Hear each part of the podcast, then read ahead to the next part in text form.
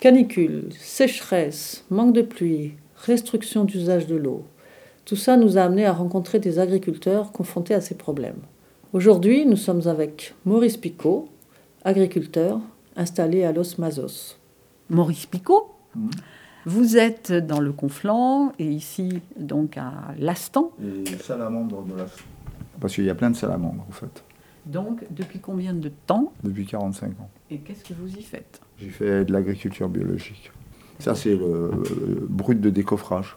Et après, on peut rentrer dans les détails. Moi, par exemple, je ne mets pas de plastique au sol pour mettre mes salades, mes choux, mes tomates, enfin peu importe c'est souvent des légumes euh, à ras du sol. On ne met pas forcément du plastique partout, mais dans les salades, c'est sûr qu'il y a des bios qui mettent du, plastique au sol avec des trous et ils mettent leurs mottes, euh, leurs mottes ou leurs graines dans les trous. Moi, je ne fais pas ça.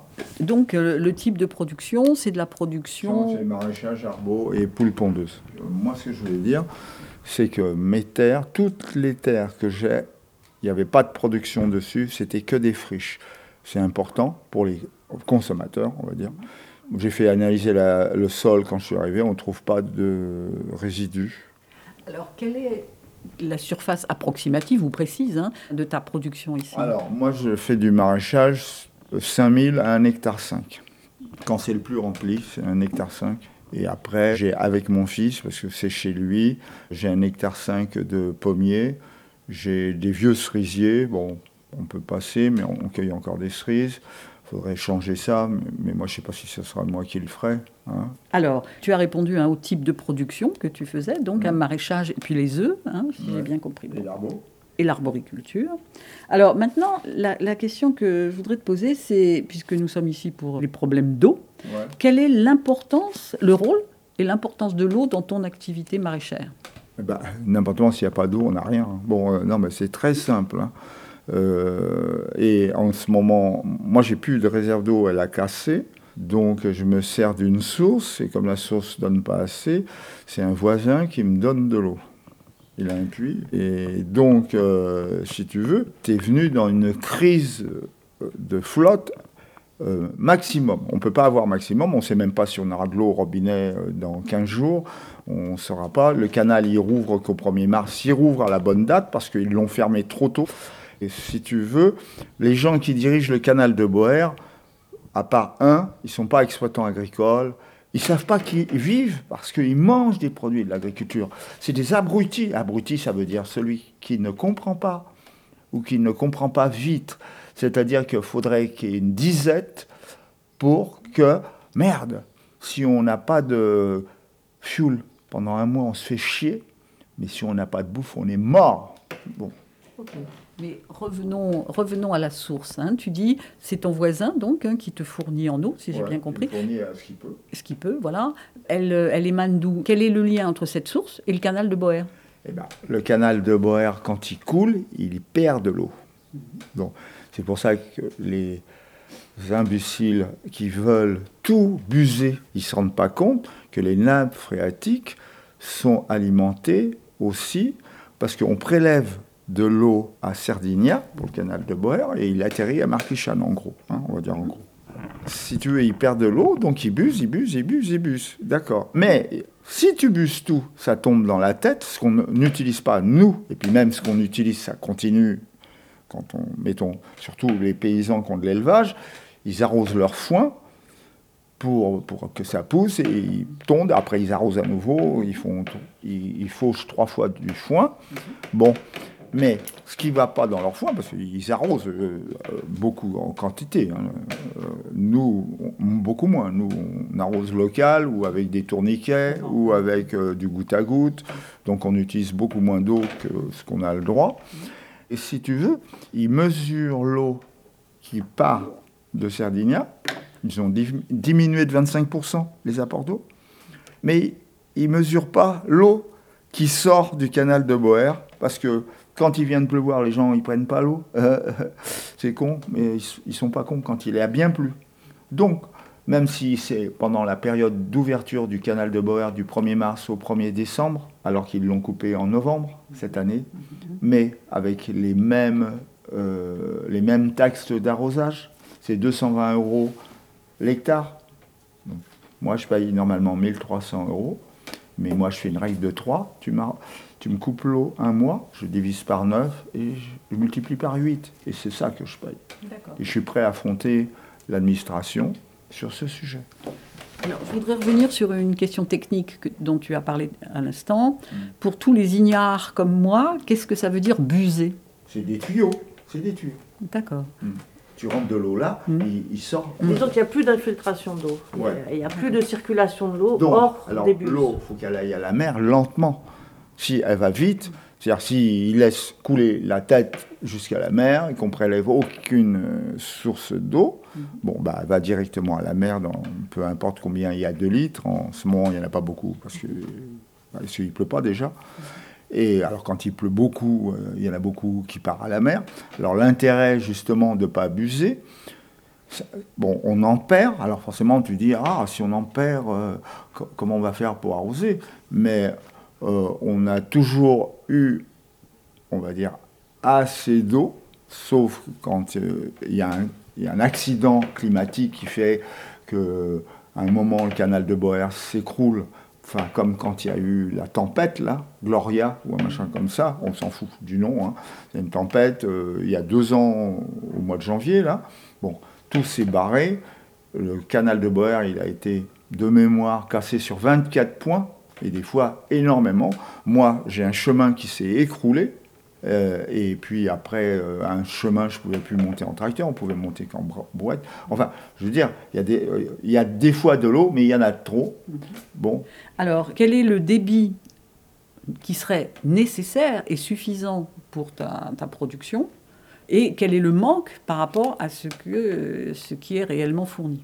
Non, je ne dis pas, ah, j'ai pas assez d'eau.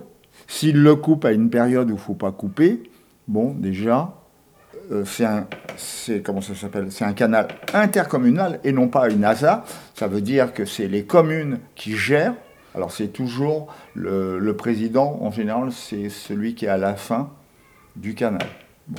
Avant, c'était un, arboriculteur qui était président du canal, donc c'était un professionnel. Donc il avait des problèmes et il savait les problèmes que ça faisait. Là, c'est intercommunal. Donc qu'est-ce que j'aurais proposé? J'aurais dit que quand il coupe le canal pendant trois mois, euh, décembre, janvier, février, euh, enfin cette année c'est novembre, décembre, janvier, février, j'ai dit il pourrait l'ouvrir une fois par mois, trois, quatre jours pour qu'on remplisse nos réserves. Ah mais vous n'êtes pas beaucoup Mais on s'en fout d'être pas beaucoup. On fait bien des hum, aménagements pour que les handicapés puissent rentrer dans une mairie. Bon, alors donc si on n'est pas beaucoup, même pour les pas beaucoup, on peut faire quelque chose. Alors les communes, c'est intercommunal, tu dis. Alors les communes en question, c'est lesquelles? Ce sont lesquelles? bah, enfin, En remontant, il y a l'Osmazos, Villerac, Prat, Caudalais et peut-être euh, après euh, Ria quelle est la partie du canal de Boer, donc, qui vous alimente ici à Los Mazos? Bah, c'est, une branche, c'est celle qui va jusqu'à Marquicham. Nous, nous, on a une branche avec Adama, je suis sur la même branche d'Adama, et ça, c'est nous qui les réparons quand ça s'écroule. Donc, ce n'est pas le canal qui les répare. On va dire les gens principaux qui sont dessus, il y a des particuliers, mais qui s'en occupent pas. Bah, alors, on se la nettoie. Quand on se la nettoie, on se nettoie notre canal on fait les réparations ensemble. Euh, mettons, euh, quand il y a eu justement toujours la tempête, ça s'est écroulé. Euh, Radondi, il a acheté des, des buses, c'est des tuyaux de 50, on va dire. Et Adama, moi et Jean Fray, on les a mises. Tu rajoutes une buse, tu rajoutes une buse. C'est des buses, je crois, de 6 mètres. Vous êtes combien d'arrosants à peu près dans, votre secteur là? Ah, dans mon secteur, euh, on est euh, on est cinq, on va dire. Cinq sur la branche. Hein. Nous, on est sur une branche. On n'est pas à dire.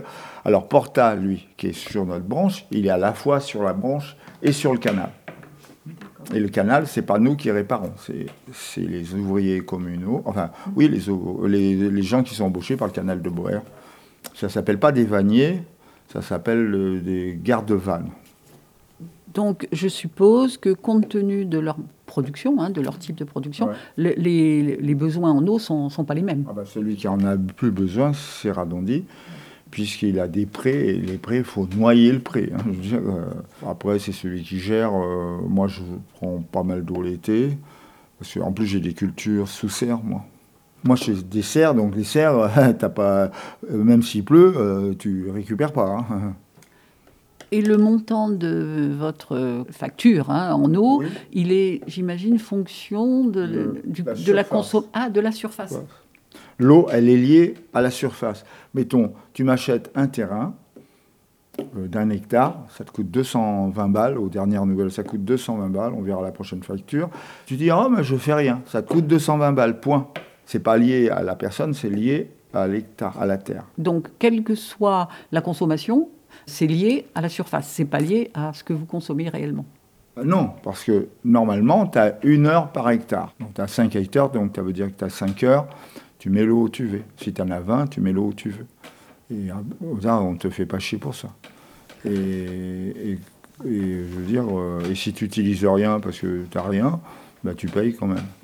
C'est une certaine logique, mais moi où je ne veux pas payer, c'est quand on ne me fournit pas l'eau alors qu'on devrait me le fournir. C'est tout. C'est une question de justice. Alors, nous avons connu cet été 2022, hein, euh, dans le Conflent, euh, des, de graves problèmes de, justement de sécheresse, hein, dont, tout le monde, et notamment les, les producteurs, se, se, sont plaints. Alors, quelle serait, d'après toi, euh, en ordre d'importance, la nature de ces problèmes? Bah, moi, je ne vois pas les gens qui ont eu des problèmes cet été à partir du moment où le canal coulait. La sécheresse, si tu as l'eau, la sécheresse, ça n'existe pas pour toi. Ça peut exister, ça peut perturber tes, productions. Moi, par exemple, j'avais des tomates, ça n'a pas marché. Elles n'ont pas supporté la chaleur, on va dire. Mais c'est pas une question d'eau. L'eau, elle l'avait. Et les haricots verts, j'avais des haricots verts. Eux, ils ont supporté la chaleur. J'ai fait une belle récolte de haricots verts. Bon, moi, je trouve qu'il n'y a pas de problème si tu as l'eau. Oui. Alors, je, comprends ton point de vue. Maintenant, une sorte de logique euh, veut que, enfin, voudrait que, qui dit sécheresse, dit que manque d'approvisionnement, c'est-à-dire euh, bah, les cours d'eau euh, ah, se fournissent moins, etc. le canal n'est pas alimenté. Bon, alors ça, c'est autre chose. Bon, jusqu'à maintenant, ils ont baissé de 25% ou 26% l'entrée d'eau dans le canal de Boer. Alors, ce île, c'est qui? Eh ben, C'est alors alors moi, je ne sais pas s'ils sont, ils sont chapeautés par une structure nationale qui décrète qu'il faut baisser l'eau dans les endroits. Et s'ils appliquent, euh, mettons un arrêté préfectoral, ça ils peuvent, euh, euh, comment s'appelle? Ils peuvent décider de couper le canal parce qu'il y a un arrêté préfectoral qui, qui décide, qui décide, je sais pas, ils l'ont fait, hein, mettons à Vincent ou tout ça. Je comprends, je comprends pas ça moi parce que comme l'eau retourne à la, à la, mer quand même, euh, même indirectement, euh, et puis je trouve ça assez... Comment ils indemnisent les paysans qui d'un seul coup ont, euh, je sais pas, 1000 salades, salades et ils peuvent pas arroser pendant un mois. ils n'ont plus de salade. Hein. Bon, alors qui c'est qui indemnise et comment, avec quel syndicat ils négocient hein? Parce que quand tu es chasseur, ah, on peut chasser le dimanche. Bon, moi, je ne suis pas contre, du moment qu'il tue personne. Mais euh, comment Il euh, faut, faut, avoir une, une, puissance de nuisance pour être écouté dans ce monde. Pour toi, quelles sont les, les, raisons principales qui font que, effectivement, en dehors des coupures, quelles sont les raisons de cette absence de fourniture d'eau qu'on a, pu constater quand même cet été? Il y a de la sécheresse et que le niveau des, de la tête baisse à un point si la tête, il n'y a plus d'eau dedans, forcément, euh, là, on, reproche à personne. Je veux dire, il faut faire la différence entre un, accident climatique, une sécheresse c'est un accident climatique, plus ou moins long, et une volonté politique euh, mal pensée, ou bien pensée. ils ont le choix. Mais en tous les cas, les producteurs sont jamais, on ne leur demande jamais leur avis, tu sais les décisions horizontales, euh, c'est complètement pipeau. C'est comme euh, ce que fait Macron, c'est-à-dire il fait un grand truc, un grand truc, et quand après les gilets jaunes, il a fait un grand truc. Les gens, ils ont, dit ce qu'ils pensaient, ils ont même très beaucoup phosphoré. Les gens, si tu leur demandes d'être intelligents, ils sont intelligents. Si tu leur dis de fermer votre gueule, bon, à un moment, ils vont plus voter. Donc la question, c'est, certains nous ont dit, mais c'est parce que justement, les gros arboriculteurs, les éleveurs, les... C'est les éleveurs qui prennent le plus d'eau. Voilà. Hmm. Donc euh, là, il y a, y a, y a mais c'est logique. Hein. C'est logique. oui, mais s'ils payent le même prix si, ils payent à la surface. Eh ben. Donc, tu n'as pas un prêt de 500 mètres carrés hein, pour des vaches, tu as des prêts des dizaines d'hectares. Non, parce que c'est. Mais forcément, ils prennent beaucoup plus d'eau euh, que les autres. Eh donc, on ne paye pas à l'eau, on paye à l'hectare. Alors, il faut, savoir où on change tout, mais alors là, il faut mettre des robinets avec des compteurs, ça existe. Mais justement, ça, mais moi, je ne demande pas ça. Hein. Oui, mais à mon avis, euh, justement, un des cœurs du problème, il est là. C'est que certains euh, se trouvent injustement euh, traités. C'est-à-dire, ils disent, bah, les arboriculteurs, les, les éleveurs, bon, etc., consomment énormément plus que, que vous. Qui, ça, ça fait rien. Si, enfin, s'ils bah, s'ils dépassent pas le nombre d'heures, on n'en a rien à foutre. Euh, quelles seraient, d'après toi, les initiatives et les propositions que vous pourriez faire hein, Quand je dis vous, c'est soit les individus, soit un collectif, etc., pour, euh, bah, pour faire face à cette situation? J'ai pas de réponse. Bon, alors après, on peut dire on fait des, chacun des forages, euh, on, attrape la nappe phréatique à 80 mètres et on, devient autonome chacun, mais ça vaut 20 000 euros de creuser très profond. On peut faire ça. On ne sait même pas si ça sera autorisé. Il y a des forages qui sont interdits euh, dans la plaine, parce que l'eau est beaucoup plus proche du niveau du sol. Euh, moi, je vois que s'il n'y a pas d'eau dans la tête, je vois que des solutions, mais, ça serait tellement grave. Je ne sais pas s'il faut imaginer ça. Je veux dire. Euh, alors après, tu peux pailler tu peux pailler euh, avec de la, enfin, disons de la paille, ou enfin des végétaux, parce que sur ça, tu, peux pailler avec du plastique aussi. Mais bon, si tu vois les effets secondaires du plastique. Euh, donc, euh, moi, que ça soit un peu grave, je pense qu'il y a des solutions. Mais si c'est très, très, grave, comme tu le dis, c'est apocalyptique. Enfin, je veux dire, il n'y a plus rien à faire. Enfin, il n'y a que, des, que ton imaginaire qui fait que tu crées quelque chose pour récupérer l'eau le plus possible, euh, que ce soit sous terre ou la pluie, s'il y en a. Alors dans l'hypothèse un peu grave, ce serait quoi les solutions? Bah, Un peu grave, il faut gérer l'eau avec plus de rigueur. Mais ça satisferait que les gens qui sont hyper euh, euh, branchés irrigation de goutte à goutte, mais je je vois pas comment les éleveurs, ils vont pas mettre du goutte à goutte sur des prés de 10 hectares, 20 hectares, 30 hectares. C'est pas possible. Il n'y a que les gens qui sont maraîchers et herbaux qui peuvent passer à très peu d'eau, mais très ciblé. C'est que comme ça. Ça, c'est une solution, mais ça ne solutionne pas les éleveurs.